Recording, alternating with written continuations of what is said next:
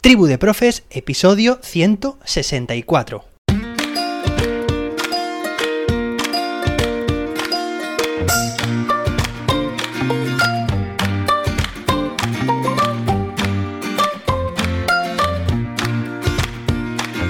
Hoy es jueves día 1 de septiembre de 2022. Sí, empezamos el mes, empezamos ya la actividad en los colegios, institutos, centros educativos en general, volvemos a reencontrarnos para empezar un nuevo curso, un nuevo curso académico 2022-2023 que tenemos por delante. Como también acabo de empezar un proyecto con dos amigos, David Santos y Jordi Rodríguez. Ellos también son docentes y formadores de docentes y este nuevo proyecto que tenemos juntos se llama Libros de Educación. Va a ser un podcast mensual. En cada episodio vamos a escoger un libro educativo y vamos a analizarlo, vamos a contrastarlo y llevarlo sobre todo a nuestro terreno, a cómo aplicamos las ideas que allí se indican y esperamos que esta dinámica sirva a muchos y muchas docentes. Ayer mismo anunciamos en redes el lanzamiento de este nuevo proyecto y la acogida de los docentes y las docentes está superando con creces nuestras expectativas. Si tú también quieres seguir este proyecto, síguenos en Twitter o en Instagram como arroba libroseducación. Todo junto, libros educación. Bueno, y ahora ya sabes lo que toca. Vamos a seguir leyendo el decreto 106 2022, currículo de la Comunidad Valenciana, y hoy en concreto continuamos con el título segundo. Ayer leímos el capítulo primero, hoy toca el capítulo segundo. Así que, vamos allá.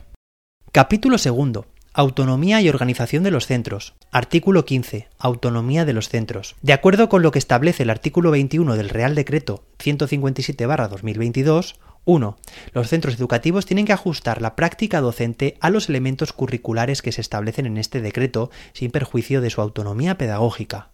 2. La Consellería competente en materia de educación facilitará a los centros el ejercicio de su autonomía pedagógica, de organización y de gestión, en los términos recogidos en la Ley Orgánica 2-2006 de 3 de mayo y en el Real Decreto 157-2022 de 1 de marzo. 3. Se tiene que contribuir al desarrollo del currículo favoreciendo la elaboración de modelos abiertos de programación docente y de materiales didácticos que atiendan a las diferentes necesidades de los alumnos y las alumnas y de los equipos educativos, bajo los principios del DUA. 4. Se impulsará que los centros establezcan medidas de flexibilización en la organización de las áreas, las enseñanzas, los espacios y los tiempos y promuevan alternativas metodológicas con el objetivo de personalizar y mejorar la capacidad de aprendizaje y los resultados de todo el alumnado. 5.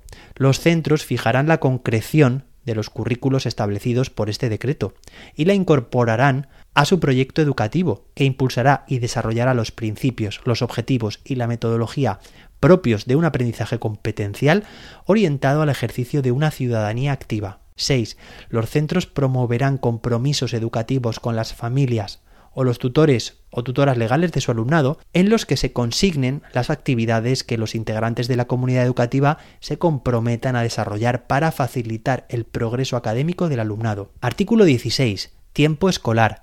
De acuerdo con lo que establece el artículo 12 del Real Decreto 157-2022, 1. En el anexo cuarto de este decreto se establece para cada uno de los ciclos de la etapa y para las diferentes áreas de la educación primaria el horario escolar de acuerdo con lo que determina el Real Decreto 157-2022 para las enseñanzas mínimas. 2. El horario escolar correspondiente a las enseñanzas mínimas de los ámbitos es el resultante de la suma de las áreas que se integran en estos. 3.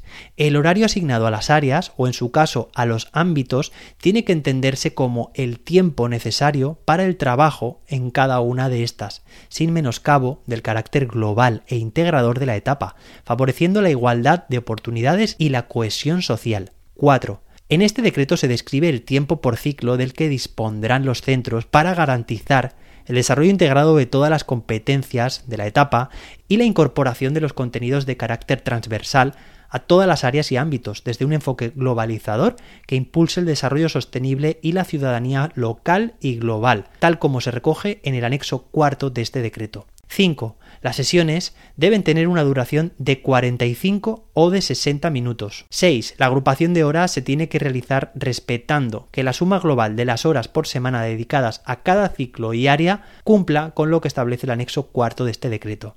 Artículo 17. El espacio escolar.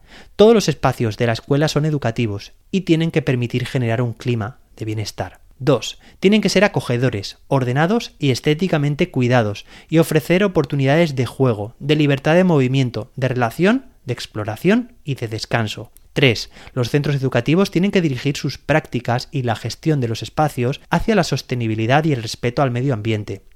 4. El centro tiene que incorporar en su vida diaria conductas ecosostenibles que reduzcan los residuos desechables y promover el reciclaje de materiales. 5. Los espacios exteriores tienen que contar con elementos naturales que permitan actuar e interactuar en contacto con el medio natural y social. Al mismo tiempo, tienen que poder convertirse en ecosistemas para la fauna autóctona de la manera más naturalizada posible.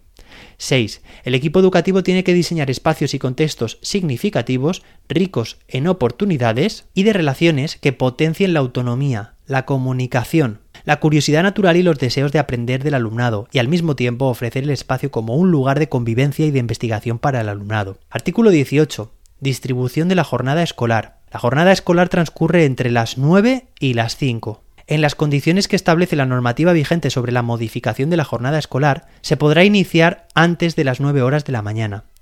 2. La organización del horario lectivo puede desarrollarse en tres tipos de jornada: partida, continua y flexible o mixta. 3. Se puede modificar la jornada autorizada a través de los procedimientos previstos por la Administración competente en la normativa vigente. 4.